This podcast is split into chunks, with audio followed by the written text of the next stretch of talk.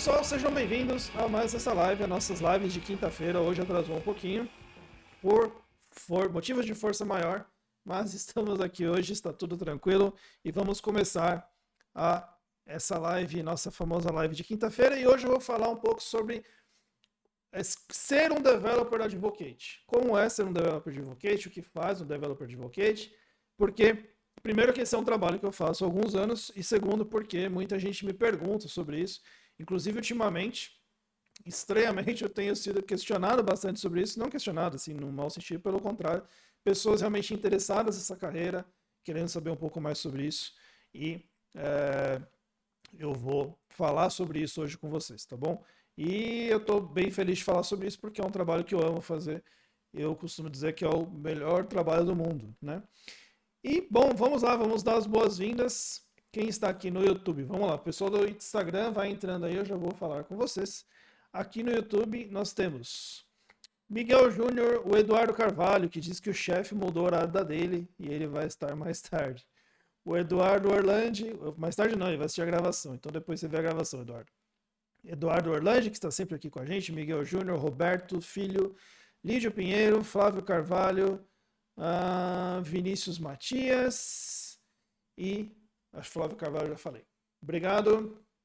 Uh, e aqui no Instagram também tem um pessoal entrando. Vão mandando um toque aí. Luiz Paulo Caldas. Tá aí também com a gente. Maravilha, pessoal. Então vamos lá. Eu vou até. Deixa eu abrir a, a minha colinha, né? Tem que abrir minha colinha. Pra gente seguir junto aqui. Deixa eu apagar aqui meu monitor para ele não ficar iluminando minha cara. E vamos lá. Pessoal, é o seguinte. Ah, oh, meu Deus. Perdi minhas janelas aqui. O bom é que vocês estão, vocês estão aqui comigo. Aí a gente vai falando junto. Como sempre, pessoal, a ideia dessas lives é que vocês façam perguntas. Então, como eu tenho feito nas últimas, vai ser o seguinte: eu vou começar é, falando um pouco sobre, no caso desse assunto, né?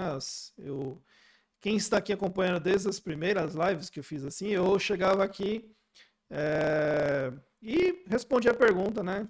Tema livre, né? Tipo redação de volta de férias da escola, né? Fazer redação tema livre. Agora eu comecei a realmente abordar algum assunto é, e aí, né? Depois de abordar esse assunto, eu respondi as perguntas de vocês. Então hoje vai ser assim também eu vou abordar esse assunto que é sobre Developer Advocacy e a gente depois, é, enfim, vocês fazem suas perguntas. Tá bom? Eu estou tendo problemas aqui de acessar a minha colinha. Deixa eu pegar aqui. Vamos de outro lugar acessar a colinha. Porque colinha é sempre bom. Vamos lá. É... Já tem pergunta aí, qual o maior obstáculo? Existe obstáculo? Aliás, assim, né? Eu, eu, gente, não vai dar, não. Vou fazer aqui sem colinha mesmo. Vai na, vai no, no roots. Beleza? Então vamos lá, pessoal. Primeira coisa, eu coloquei ali no meu post de ontem no Instagram os é, as principais tarefas, né, as principais atividades de um developer advocate. Deixa eu tentar de uma última vez achar minha colinha, senão a gente desencana mesmo a colinha. É, vai ter que desencanar mesmo a colinha. Quais são as principais atividades de um Developer Advocate? Né? Então vamos lá. Primeira coisa, o que faz um Developer Advocate? Quem é? Né? O que come? Onde vive? Né? Eles têm vida, né? Então vamos lá. Developer Advocate é uma, é uma, uma posição, é um. Não, gosto, não acho que é um cargo, até porque eu nunca tive esse cargo que as empresas nem têm o cargo ainda. Normalmente elas te colocam em algum outro tipo de cargo e você desenvolve ali a atividade de Developer Advocate. Aqui mesmo na Red Hat eu sou é, Senior Program Manager, né? Então, assim, sou um gerente sênior de programa, né? Então, assim, é, aí, qual é o programa que eu estou gerenciando? O Red Hat Developers aqui na América Latina. Então, mas eu exerço esse papel sendo um Developer Advocate, tá bom? Então, basicamente é isso. É, então, assim, o que, que, que, a gente faz? Qual que é o nosso papel? O nosso papel como Developer Advocate é levar até os desenvolvedores, tá? Então, assim, primeira coisa, público-alvo de um Developer Advocate é desenvolvedor, tá bom? Não é Nada que não seja desenvolvedor, tá bom? É óbvio, é, o, trabalho que a gente faz atinge também arquitetos, atinge também tech leads, mas o nosso foco é lidar com o público de desenvolvimento de software ou que estejam de alguma forma envolvidos com o desenvolvimento de software. Tá bom? Isso fica bem claro porque é, para que o, o, o, trabalho não se desvirtue. E isso faz todo sentido do ponto de vista estratégico, eu já vou explicar por quê. Então tá bom. Então temos o nosso público-alvo, desenvolvedor, temos o Developer Advocate, o que, que ele faz? Ele basicamente leva até os desenvolvedores é, soluções que ajudem o desenvolvedor a resolver os problemas do seu dia a dia. Porque se você não sabe, você como é, desenvolvedor de software, você é um solucionador de problemas, tá bom? Você não é, é contratado para fazer código, não é contratado para dropar a tabela do banco, essas coisas, né? Você é contratado para resolver problemas, ok? Então, o nosso papel como uh, o Developer Advocate é ajudar você a resolver os seus problemas de uma maneira mais performática, com mais produtividade, com mais facilidade, muitas vezes. Então, nosso papel é. Ah, então, mas vocês fazem isso através do quê? Normalmente através dos produtos que a empresa que eu estou representando é, fornece. Ah, então o Developer Advocate é um vendedor. Não vendedor no sentido que você está pensando, né? Naquele vendedor que vai e fala assim, olha, vem cá, compre esse produto, faça essa licença, né? adquira esse negócio. Não é bem assim, né? É, e aí essa, essa é a grande sacada e esse é um dos motivos pelos quais essa é uma posição que muitas vezes internamente na empresa que você trabalha você tem que explicar muito bem qual é esse papel. Então vamos lá. E já tem perguntas ótimas aqui. Como é definir as estratégias? Com quem? Né? Isso é legal. O André Moria falou que. Moria, desculpa. É, espero não ter perdido muita coisa. Né? Não, André, eu comecei meio dia e meio, comecei atrasado hoje. Então, estamos aqui seguindo o barco. Então vamos lá. É, temos o, o, papel, temos o público-alvo, temos o que ele ajuda a fazer, e eu falei para vocês de produto e tal. Mas por que, que ele não faz isso vendendo? Porque desenvolvedor por, e vocês são desenvolvedores, vocês estão aqui, podem me ajudar, por favor, a, a, a dizer se eu estou mentindo. Se chegar para você agora um vendedor e querer te vender um produto aqui, uma ferramenta tal, normalmente você não vai querer ouvir a pessoa, a menos que você conheça, que você já tenha alguma empatia, alguma coisa. Porque essa abordagem com o público de desenvolvimento diretamente ligado à venda, ela realmente não funciona. Então, e não funciona, por quem sabe que não funciona, porque já foi tentado no passado. E não é uma abordagem que dá certo. Então, mas o que funciona muito bem com o público de desenvolvimento de software? É você chegar até ele com soluções, uh, com abordagens, com melhores práticas, com coisas técnicas. Né? Por isso que quando você me vê, quando você vê, sei lá, Edson Yanaga, Bruno Borges, próprio Bruno Souza, né, que foi muito tempo esse papel, é, galera gringa, Josh Long, uh, Emily Yang, enfim, toda a galera que faz isso aí pelo mundo, você não vê eles falando assim, olha, vem cá, esse produto aqui, tá vendo? A licença dele é só X mil dólares por ano. E você tem o suporte, não, não. E fala, olha, sabe esse problema que você tem aí no seu dia a dia para fazer microserviço, para subir container, para rodar Kubernetes, para fazer não sei o que lá? Ó, existe uma forma de fazer que é assim, assim, assim. Aí ele mostra o técnico daquilo, olha. E aí você, você já passou por esse problema, não tem? Aí ele vai, faz um, um live coding, mostra aquele problema acontecendo lá. Então, olha só, você pode resolver assim. Aí ele mostra como é que resolve. Pô, legal.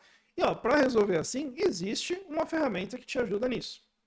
Né? E ele te dá, ele te traz a consciência daquela ferramenta. Se você vai comprar ou não, tanto faz. Tá? E assim, ó. É... Por que, que é importante falar isso que tanto faz se vai comprar ou não? Porque nós, Developer Advocates, isso é uma coisa é, importante que não se fala muito, inclusive. A gente não é medido por receita. Tá? Essa é, acho que é uma das principais diferenças, né? E talvez, talvez não. A principal coisa que eu posso falar quando alguém fala assim, ah, você é um vendedor. Não, eu não sou vendedor, porque eu não sou medido por receita. Ponto, tá bom? A gente não é medido por receita. Na, nas duas passagens em empresas que eu tive fazendo esse papel, não sou medido por receita. As pessoas que eu conheço que trabalham em outras empresas, eu conheço gente na Microsoft, conheço gente na Google, conheço gente uh, na IBM, enfim, conheço gente, um monte de empresa fazendo esse tipo de papel. E os que eu conheço até hoje, até onde eu sei, não são medidos por receita, tá bom? Então, isso é um papel, isso é muito importante porque é o seguinte, quando você é medido por receita, não vendedor, por exemplo, que ele tem a cota de venda que ele tem que fazer lá no, no, no período, é, isso influencia diretamente no discurso dele, no que ele vai fazer, enfim, nas estratégias dele. Quando você não tem é, diretamente essa questão de receita a gerar para a empresa, você fica mais livre para trabalhar no conteúdo que é, é, interessante para o público que você está trabalhando e interessante também para a empresa, óbvio. Né? Então, assim, é, fica um match mais interessante para todo mundo, tá bom? Então, isso, é, isso é algo muito importante. Um dos papéis que, que são é, umas das atividades, né? Vamos lá, vamos lá, as atividades que, que, que mais são comuns, vai. Isso é, isso é importante. Então, uma, uma atividade muito comum de Developer Advocate, que é a primeira, provavelmente, que você pensa, é um cara que dá palestra, uma pessoa que dá palestra. Né? E realmente, essa é uma das atividades predominantes dessa posição, que é dar palestra. Né? É, onde, é onde mais o trabalho aparece de um Developer Advocate. Ah, é uma pessoa que dá muita palestra. Por que isso? Exatamente porque é provavelmente o meio mais eficiente, mais é, escalável né, de eu chegar a um grande número de pessoas ao mesmo tempo levando algum conteúdo que seja interessante para elas e que de alguma forma esteja estrategicamente ligado ao que eu faço aqui na empresa. Tá bom? Isso é a primeira coisa, a palestra. Segunda coisa, criação de conteúdo. Né? Criação de conteúdo, outra coisa também que aparece muito quando um developer advocate faz, acredito que se você conhece um ou mais developer advocates, você associa que são pessoas que criam conteúdos, e aí de todo tipo, né? A própria palestra em si é um conteúdo que você cria, mas nós escrevemos muito, né? Então, artigos, blogs, livros, né? Para quem publica livro. É, conteúdos gravados, ainda mais agora, né? No último ano isso explodiu, inclusive no nosso meio, que é você fazer vídeo, fazer podcast, fazer, enfim, todo tipo de coisa gravada, áudio, inclusive, né? Às vezes muitos áudio também. É, que mais? É, criação de conteúdo, basicamente esse tipo de coisa o, o, aquilo que é muito forte realmente nesse meio é esse conteúdo, os artigos mesmo, né? Então, assim, você tem muito developer advocate escrevendo para Dev2, no Medium, uh, enfim, em diversas plataformas aí de textos e etc. E muitos também publicando livros, né? Inclusive, é, eu tenho alguns colegas que recentemente teve, tiveram bastante livros publicados, então esse é um meio que aparece bastante também. Então, outro meio, outra atividade muito relacionada ao Developer Advocate é a criação de conteúdo. Uma outra atividade muito relacionada e que aparece muito né, dentro do público de, de Developer Advocate são, é a parte de relacionamento. Né? Por quê? É, deveria ser até meio óbvio, né? Porque assim, se eu vou lidar com um público específico, que é um público-alvo da empresa que eu estou representando, eu preciso de alguma forma me relacionar com esse público isso é uma coisa que aparece, né? Então, assim, pô, é óbvio, né? Tipo, quando tem evento, né? Eu vou nos eventos, é, eu vou, é, sei lá, é, em meetups, né? Quando tinha, né? Presencial. Então, eu preciso lá falar com as pessoas, lidar com as pessoas, criar um relacionamento com essas pessoas. Foi assim que eu cheguei até o Sojava, por exemplo, né? Não foi do nada, né? Então, eu cheguei até o Sojava. Eu nem era um developer advocate na época, eu só queria me envolver realmente com a comunidade, mas é um tipo de relacionamento. Agora, tem um relacionamento é, que não aparece né, para o grande público, que é o relacionamento que o developer advocate faz internamente na empresa que ele trabalha. Por que isso? Porque, galera, esse é um trabalho que ele é impossível de fazer sozinho, tá bom? É, quando você vê, por exemplo, é, vou falar do meu caso, tá, gente? Que eu posso falar muito mais do meu trabalho do que do trabalho de outras pessoas, embora conheça muita gente. É, mas quando você me vê, por exemplo, lá no TDC, dando uma palestra, aquilo é o resultado de um milhão de coisas que aconteceram antes de eu chegar lá para dar aquela palestra. Então, para eu chegar lá e dar aquela palestra, eu tive que é, pensar no conteúdo que ia, que ia ser entregue naquela palestra de forma estratégica, é, que interessasse ao público que vai ouvir, que interessasse a empresa que eu estou representando. É, eu preciso saber a forma com que a minha empresa está é, se apresentando naquele evento e eu tem que estar, de alguma forma, é... o meu discurso tem que estar harmonioso com o discurso da empresa, óbvio, né? Não pode ser algo que esteja conflitando, porque senão não vou estar representando direito a empresa. Então tem toda essa parte de relacionamento. Mas principalmente realmente para fazer com que a coisa aconteça. Então, assim, eu estou aqui como Developer Advocate aparecendo para vocês, mas internamente aqui eu falo com a área de vendas, eu falo com a área de engenharia, eu falo com a área de marketing, eu falo com um monte de área, falo com a área operacional, falo com um monte de áreas internas da empresa, tem que se relacionar com toda essa galera para fazer realmente a coisa acontecer. Então é um trabalho que realmente não dá para fazer sozinho. Esse é um outro ponto.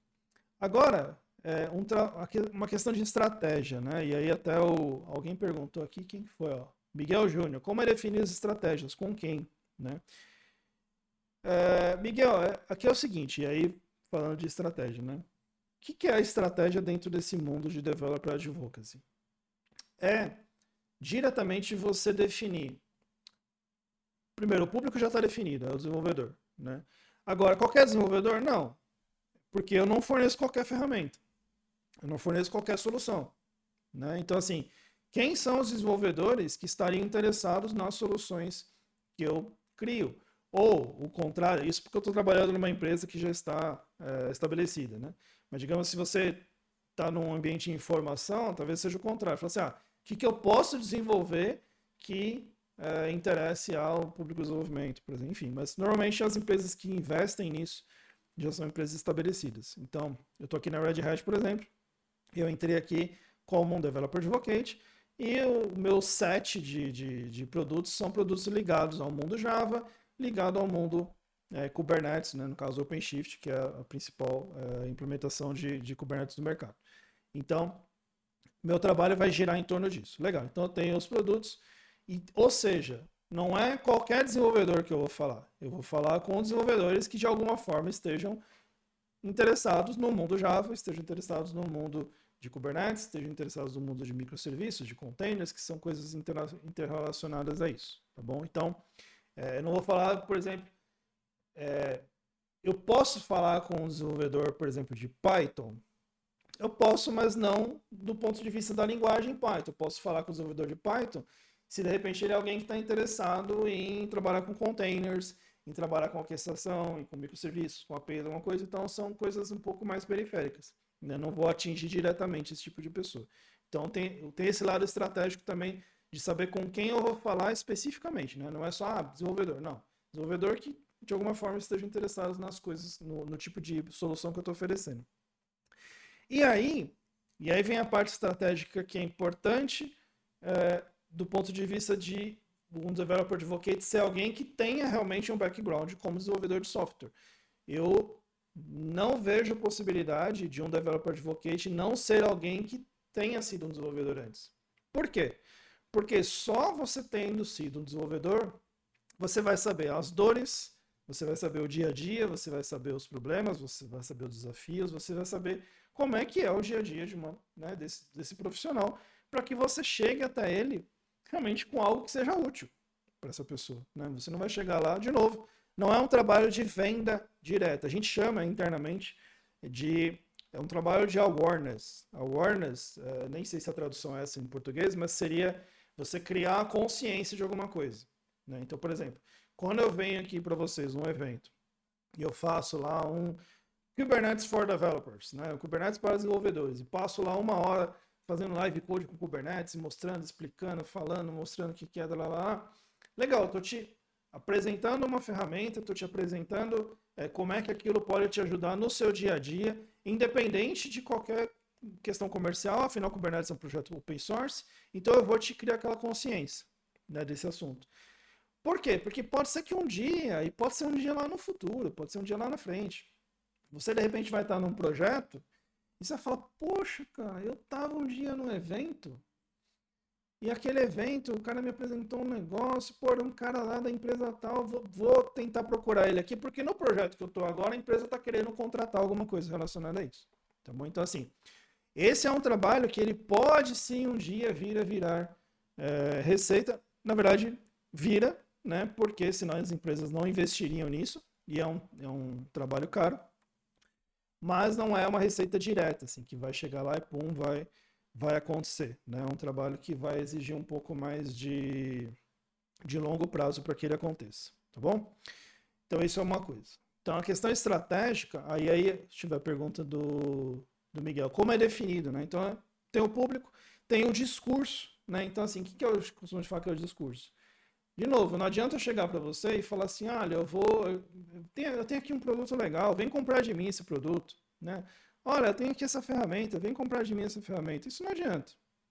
Isso não resolve. Você é desenvolvedor, você sabe que isso não, não, não seria sexy para você, né? Não seria algo que te interessaria. Agora, se eu chegar assim e falar assim, cara, deixa eu te ajudar no seu projeto de microserviços, por exemplo, pô, isso sou já um pouco mais interessante, né? E aí eu te ajudar mesmo, né? Não ser um negócio que é engana trouxa, né? Realmente ser um negócio que é útil, é, esse normalmente é um discurso que é mais interessante. E outra coisa relacionada à estratégia, galera, quando a gente está falando de estratégia nesse meio, a gente chega a passar por conversas sobre, por exemplo, linguajar. Né? Como assim linguajar? Como fala um desenvolvedor? Que tipo de termos ele usa? Que tipo de conversas ele tem? Né? De novo, por isso que é importante você ser um desenvolvedor para você atuar nesse papel, porque você isso já é natural. Né? Mas essa é uma conversa que muitas vezes você tem que ter com o seu time interno. Porque, de novo, né, vamos lá, vamos pegar o TDC aqui, que é o maior exemplo de evento que a gente tem na América Latina. Quando eu venho, quando a gente vem com a sala da Red Hat aqui no TDC, é, e, e, alguns aqui já participaram, poxa, é, a, a, sala da Red Hat é gigante, são três dias de evento, são. É... Ixi, perdi um negócio aqui. São três dias de evento, são. Pô, esse ano, esse último que teve semana passada, foram 18 palestras, foram seis painéis e tal. Então, assim, não tô só eu lá, né? Eu, sei lá, o Yanaga, meia de gente fazendo evento. Tem, sei lá, 40 pessoas da Red Hat fazendo isso com a gente. Ou seja, tem um monte de gente lá que não é developer advocate, não está acostumado a fazer esse trabalho que a gente faz. Ou seja, com essas pessoas, a gente faz esse alinhamento de discurso. Né? Olha, gente, por exemplo, tem lá um, uma pessoa que está mais acostumada com o ambiente de vendas. Olha, não adianta você chegar lá e falar de licenciamento, e falar do suporte, falar é, de garantia, sei lá. Esse tipo de coisa não, não adianta porque não interessa, entendeu? É, o público que está lá é o público da ponta, que está usando. Então, chega com a solução, chega em como aquilo ajuda no dia a dia, mostra é, problemas que aquela pessoa deve estar encarando no dia a dia com esse assunto e mostra como que você resolveria tecnicamente esse assunto. Então, esse tipo de coisa que é passa também por estratégia, tá bom? E aí vai, né? É, na verdade, isso vem de uma consequência de, do, da estratégia da empresa em si. Né? Então, assim, a empresa em si, é, esse ano está resolvendo adotar, é, impulsionar tal e tal e tal produto, por exemplo. Digamos que seja isso. E aí isso vai descendo né, em todas as cadeias de decisão. Quando chega em você, fala assim: ó, esse ano vocês têm que impulsionar tal e tal e tal produto. Tá bom. Então, como é que eu pego e falo com esse público, desenvolvimento, um público técnico, que está interessado nesse tipo de assunto e como é que eu abordo esses assuntos para esse público de forma interessante, de forma que realmente ajude, de forma que, ainda que ele não compre nada de mim, eu ajude ele com alguma coisa, porque isso gera uma reciprocidade. Né? Então, assim, é, isso tudo faz parte dessa parte estratégica. Beleza? Maravilha. Deixa eu catar aqui umas coisinhas. Uh, tá bom. Não tô achando, mas tudo bem. Uh, deixa eu ver uma coisa aqui no meu Instagram. Deixa eu ver aqui. Uh, beleza. Então vamos lá. O que mais que eu tenho para falar dessa parte? Acho que era isso. Era isso. Eu. Beleza, Miguel. Que bom que ficou claro. Vamos lá.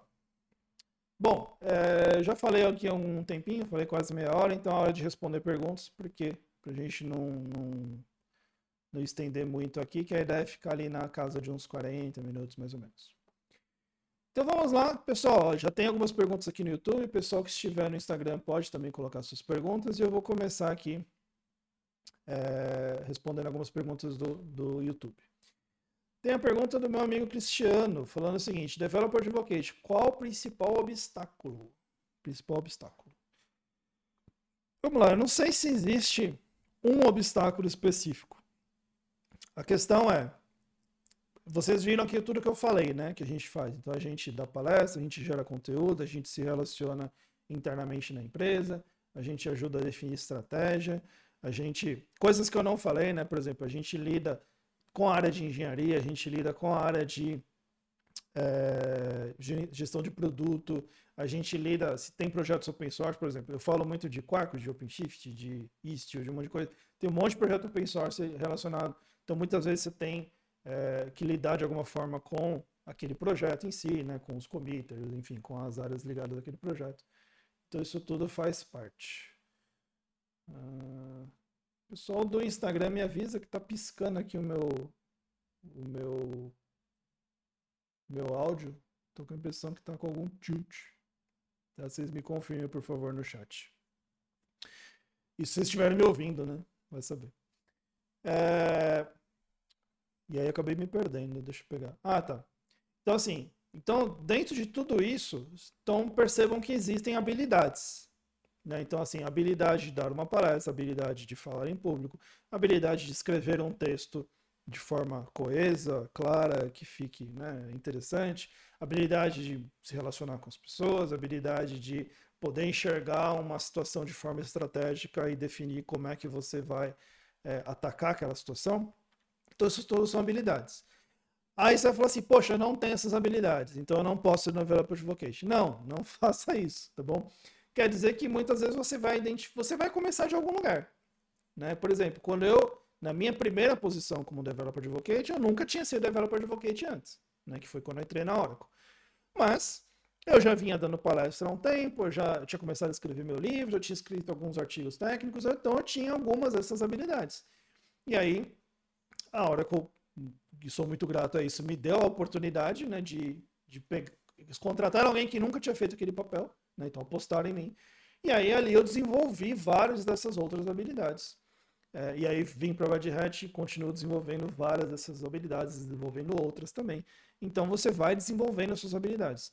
Mas ah, talvez as coisas que mais saltem aos olhos é você pô, saber dar uma palestra, de repente saber criar é, conteúdo de alguma forma, seja escrito, seja é, vídeo, etc. Então, esses são. Ah, talvez, a, então, assim, respondendo a pergunta do Cristiano, né, qual, qual seria o principal obstáculo? É você enxergar habilidades que você precisaria ter e não tem. Mas eu não acho que isso é um, um obstáculo no sentido de, pô, isso vai te parar. Não, é algo que você vai é, desenvolver. É até importante você saber quais são os seus pontos a desenvolver para que você exerça bem o papel. Tá bom? Vamos lá. Uh, Roberto, eu vi sua pergunta, Roberto dos Santos Filho. Tem algum específico sobre Java? Porque vejo muitos de do .NET e Angular. É algum developer advocate específico de Java? E se for isso, é, tem a galera da Oracle, né? Então tem. É, me fugiu o nome agora, deixa eu pegar aqui o. Porque assim, quando eu estava na Oracle, a gente, eu era Assim, de, de developer no Instagram está sem som. É isso que eu imaginei. Bom, vamos lá.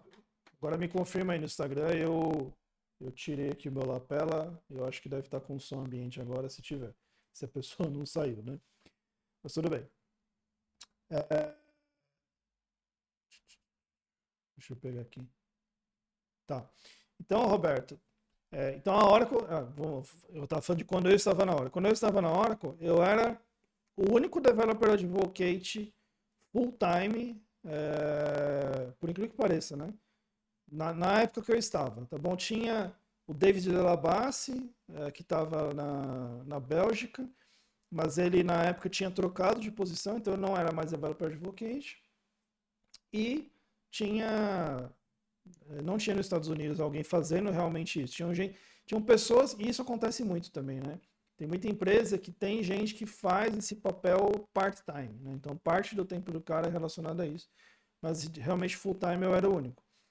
Quando eu saí de lá, ano passado a Oracle começou a montar um, um timaço de, de developer advocates realmente no time de Java, na estrutura de Java, tá bom? Então me fugiu agora o nome das pessoas, são pessoas que eu não conheço muito próximo, mas sim, eles têm um time específico a isso, tá bom?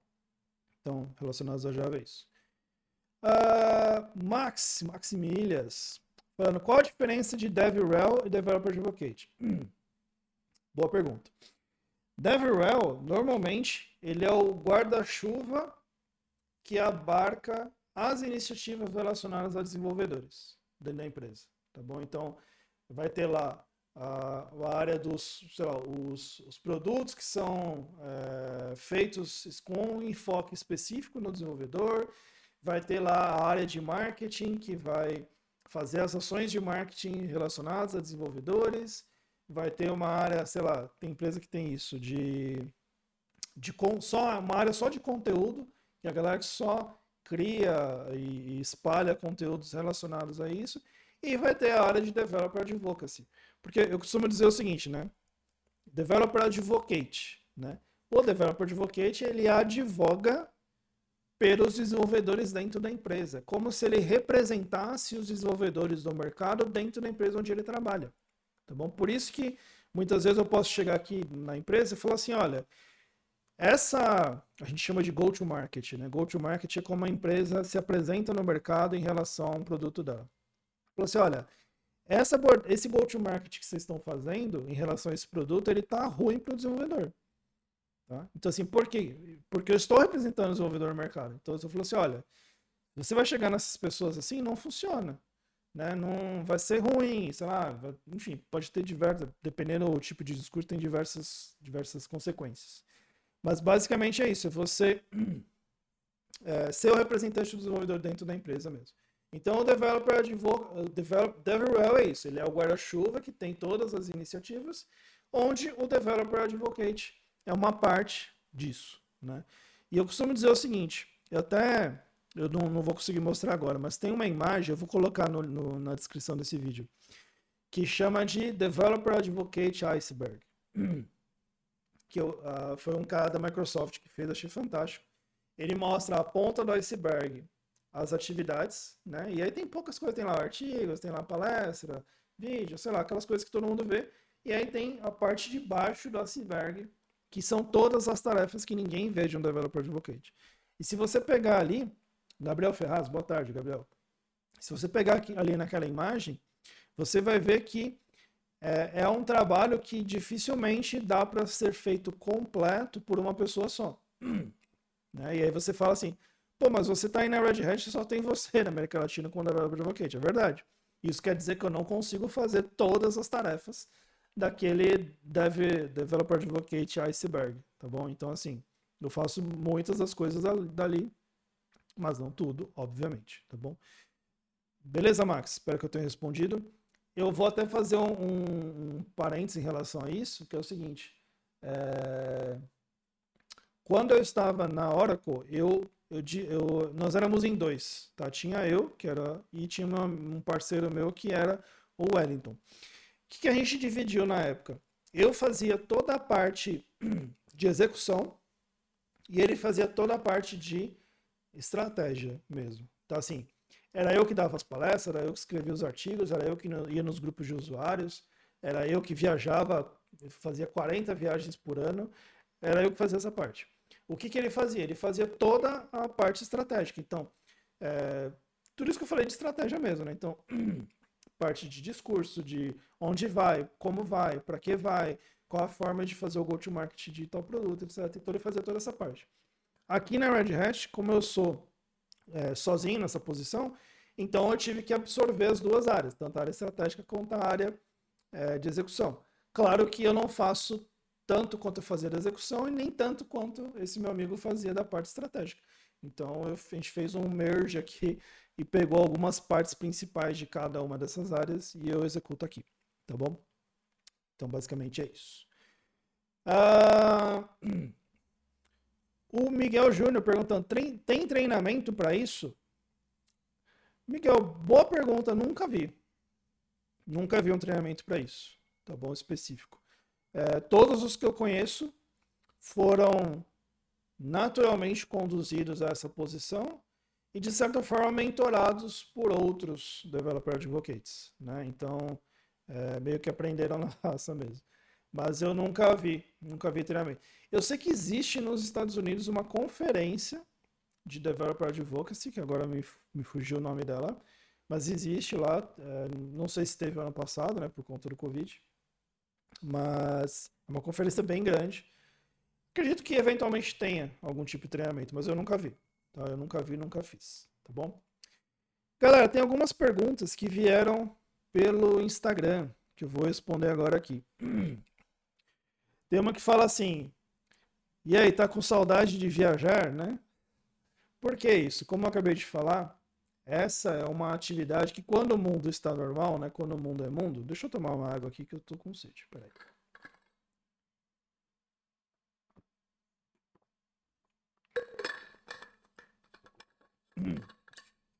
Quando tudo está normal, é uma área em que se viaja muito. Por quê?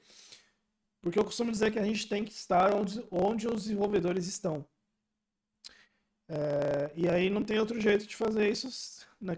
Existem vários jeitos de fazer isso, mas a forma mais efetiva é você realmente estar lá, né? nos eventos, estar nos grupos de usuário, estar nos clientes também. Não, não falei muito de cliente aqui, mas a gente faz muita coisa com o cliente, mas com os desenvolvedores do cliente. Né? Então o público continua sendo o mesmo. Então é uma área que viaja muito. E realmente tem os dois lados, né? Por um lado é muito bom, né? Então, assim, é, eu conheci lugares que eu jamais imaginei conhecer. Eu viajei numa quantidade de vezes que eu não teria condições financeiras de bancar. E fui, né, por exemplo, fui para Bucareste, né, na, na, na Romênia. E eu achei até interessante isso, porque esse foi um dos poucos eventos que o evento realmente bancou toda a minha viagem. Eles falaram assim, não, a gente quer que você dê uma palestra aqui, a gente vai pagar sua passagem, seu hotel, tudo, né? E aí me levaram para lá. E aí eu falei assim, poxa, é... primeiro eu fiquei honrado, né, de falar assim, caramba, os caras estão me pegando aqui no Brasil, me levando até a Romênia para dar uma palestra de uma hora, né? Vão marcar com todos os custos disso. Eu fiquei, achei muito legal. Mas por outro lado, pensei também que, caramba, o quanto isso gera de retorno para né, os organizadores daquele evento, por exemplo. Né? Então, vocês veem que é uma, uma área realmente interessante. E, assim, por exemplo, vai, Estados Unidos, eu adoro ir para os Estados Unidos. Teve ano eu ir cinco vezes para os Estados Unidos. O ano passado eu deveria ter ido umas, umas sete, oito vezes para os Estados Unidos, não fui por causa do Covid. Então isso é algo muito interessante. Então sim, sinto muita falta das viagens. Mas por outro lado, tem a questão também que ao viajar muito, naturalmente você fica muito pouco em casa. Ou muito menos em casa. Isso é ruim também. O que eu fazia é, nas viagens nacionais, eu normalmente tentava a todo custo fazer com que minha esposa e minha filha fossem junto. Então eu ia lá, comprava passagem para elas, pagava hotel para elas, enfim, levava elas comigo. E fizemos muitas viagens legais pelo Brasil, né, é, por conta disso. Então, assim, as, os meus custos da viagem estavam todos pagos pela empresa e eu gastava um a mais para levá-las comigo. Então, isso foi legal. Mas nas internacionais já era mais complicado, então não consegui levá-las em nenhuma viagem internacional. Mas sim, sinto falta das viagens, mas também é muito bom estar em casa, né? Então tem esse dualismo aí. Outra pergunta que veio aqui no Instagram. Deixa eu pegar aqui. Ó, tá falando o seguinte, ó. O que que tem de ruim? né? O que, que tem de ruim? Eu falei um monte de coisa boa aqui, mas o que que tem de ruim?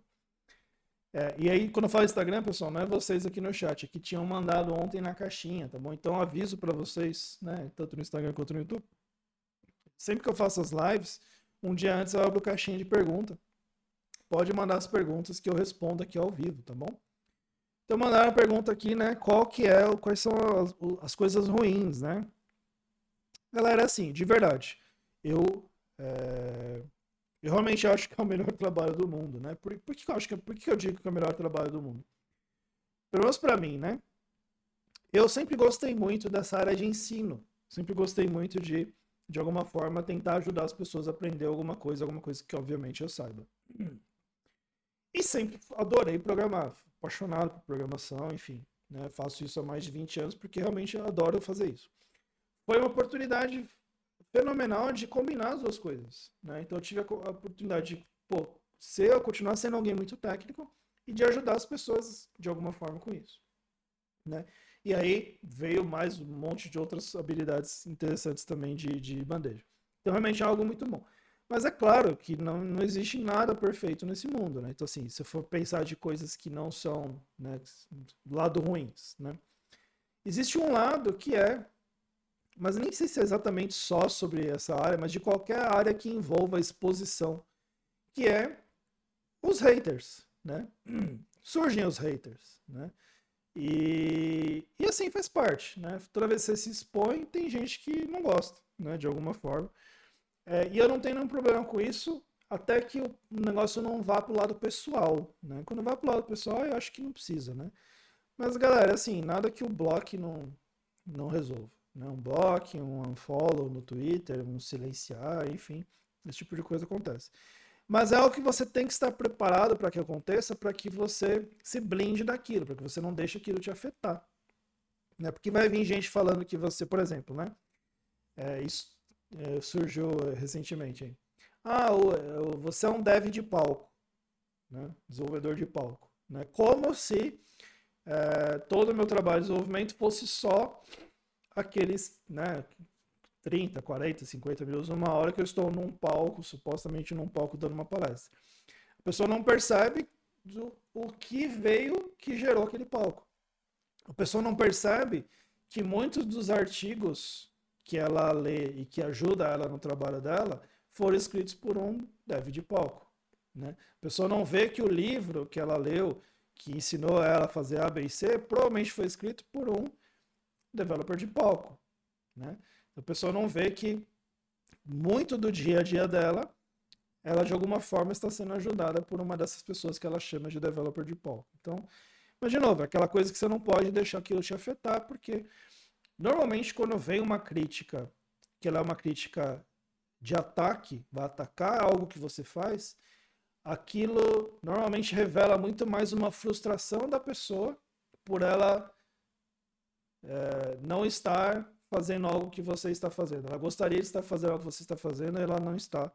Então, de alguma forma, é, diz mais sobre ela do que sobre você mesmo, tá bom? Então, esse é um lado ruim. Outro lado ruim é, falei já das viagens, né? Enfim, agora isso não é um problema para ninguém, porque ninguém está viajando, mas quando tem, né? Normalmente é muita viagem, então é algo para você pesar também. Uh, que mais? Uma coisa, né, que eu, que eu comentei que tem a ver com isso também, então não sei se é exatamente algo ruim, mas muitas vezes a empresa que você está, existem áreas que não entendem o que você faz e veem você como um, um custo, simplesmente um custo. Porque assim, sim, essa, essa é uma área cara. Como eu disse, a gente viaja muito, a gente, quando tem eventos presenciais, a gente investe muito em é, brands, em eventos, é, as próprias viagens em si. É, o, o, profissional developer advocate, tem uma pergunta que fizeram aqui, né? Quanto ganha? Né? Eu não vou falar quanto eu ganho, óbvio. Mas assim, é, nós somos muito bem pagos. Né? Isso não, não, não tenho, não, não preciso negar quanto a isso. É, se for pensar o que eu ganhava como desenvolvedor, no meu último salário como desenvolvedor, eu ganho quase três vezes mais hoje. Né? Então, assim, é um salário muito bom, realmente. Então, assim, é uma área cara, né? Então, assim, tem muita área da empresa que vem a gente como custo, é, puramente um custo, né? Então, você precisa fazer esse trabalho de convencimento interno, falar assim, não, ó, eu tô aqui influenciando um público, isso é algo que eu não falei que é interessante falar. O desenvolvedor hoje, galera, vocês vocês têm uma influência dentro da empresa que vocês trabalham que vocês não têm noção. Eu já vi é, empresa, tá? não, obviamente não vou falar qual foi a empresa, é, que tinha um produto caro e que ia fazer uma venda, e essa venda era uma venda de milhões de dólares, tá bom? E no momento de fechar a venda, o CTO da empresa reuniu todo o time técnico e falou o que eles estavam pensando em comprar. E a empresa, o time técnico olhou e falou assim: o time técnico que eu estou falando aqui, majoritariamente desenvolvedores, falou: hum, não conheço não. Não sei, não, ixi, não sei não. Não conheço, não confio não. Você não conhece, você não confia. Né? O que aconteceu? Não fechou o negócio. Então, no fringir dos ovos, por que, que a gente está indo nesse público de desenvolvedores? Porque é um público que hoje tem muita influência nas decisões. Não é o público que faz a compra, não é o público que assina o cheque, mas é o público que é consultado. Né, que chega no tech lead, que chega no manager, que chega no diretor e fala: pô, essa ferramenta aqui é legal, pô, essa ferramenta aqui eu não gosto. Né, e isso influencia a cadeia de decisão. Tá bom? Então, é... eu até me embananei nessa resposta aqui, que a pessoa estava perguntando sobre pontos negativos, eu falei dessas coisas, e acabei falando salário, que era uma outra pergunta também, eu já respondi.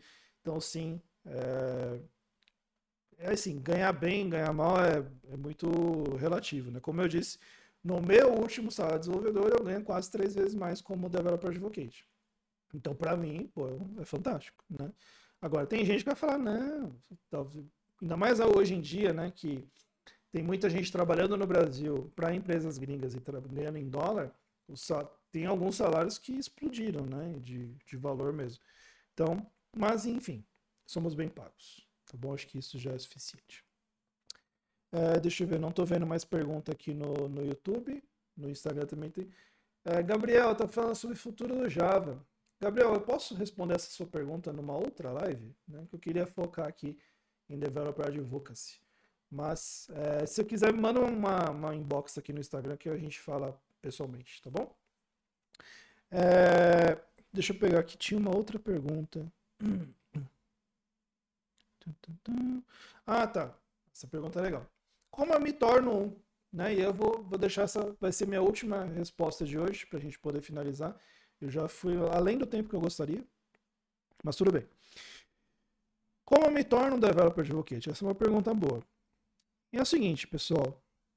Se é um trabalho que você gostaria de fazer, é um trabalho que está, né, como diriam, não está no seu coração, né, algo que te atrai, que te apetece, é, e você é um desenvolvedor, galera, não, não tem muito jeito. É uma, é uma posição em que pressupõe-se que há exposição. Né? Então, assim, nós somos pessoas expostas. Então, assim, se você quer se tornar um developer advocate, você é um desenvolvedor, a primeira coisa que eu, que eu diria que você precisa fazer é começar a se expor. Tá? Como começar a se expor? Das atividades que eu falei que um developer advocate faz, começa a fazer algumas coisas. Começa a dar palestra em evento, palestra em grupo de usuário, palestra em meetup, começa, abre um blog, começa a escrever coisas no seu blog, começa aqui no Instagram, o pessoal do Instagram começa a postar coisas no Instagram relacionadas ao seu foco, relacionadas àquilo que você quer trabalhar, começa a se expor, começa a gerar um burburinho em torno de si mesmo relacionados àquilo.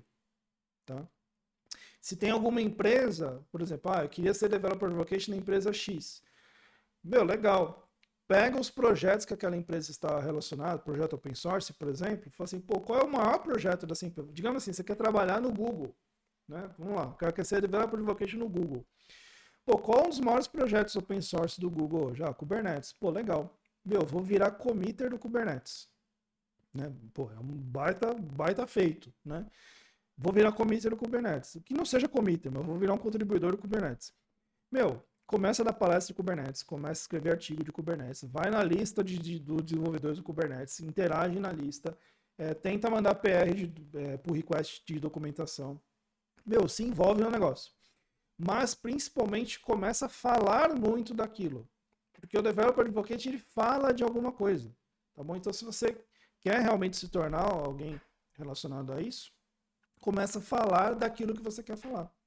Né? Foi o que aconteceu comigo. Eu falava muito de Java EE, eu falava muito de containers, eu fui contratado primeiramente pela Oracle para ser um developer advocate focado em cloud. Aí eu cheguei no meu chefe e falei assim, tá, mas cloud é muito abrangente, eu vou, eu vou falar do que em cloud? Ah, do que você quiser. Eu falei, show de bola, vou falar de Java EE em cloud. Passei dois anos e meio lá falando de Cloud Native de Java EE em cloud, tá bom? Já cartei depois em cloud, tá bom? Então, é, você começa fazendo antes aquilo que você quer fazer depois, né? E, e, e para mim foi fantástico isso porque eu comecei a ser pago para fazer algo que eu amava fazer, que para mim era algo que eu fazia em parte do meu tempo, né? E, e faço até hoje, né? Então, para mim foi foi isso. Beleza, galera? Obrigado a todos que apareceram. É... Obrigado de novo, né? Fiquei meio, meio, meio perdido aqui com os probleminhas que deu no começo e no meio. Perdi o áudio do Instagram, mas vai dar tudo certo, beleza?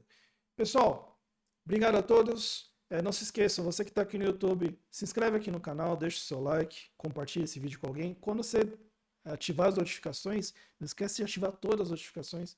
Você aqui do Instagram também, tá bom? Se você não está inscrito ainda, se inscreve e ativa as notificações. Também tem notificações do Instagram, tá bom? Ativa todas lá. E a gente se vê, tá bom? Não esquece de deixar o seu like, compartilha com algum amigo que queira, né? Você conhece alguém que podaria um bom developer advocate, pessoa tem um jeito para coisa, você acha que ela tem um jeito para coisa, manda também para essa pessoa, tá bom? E beleza, galera. A gente se fala e até a próxima. Tchau, tchau.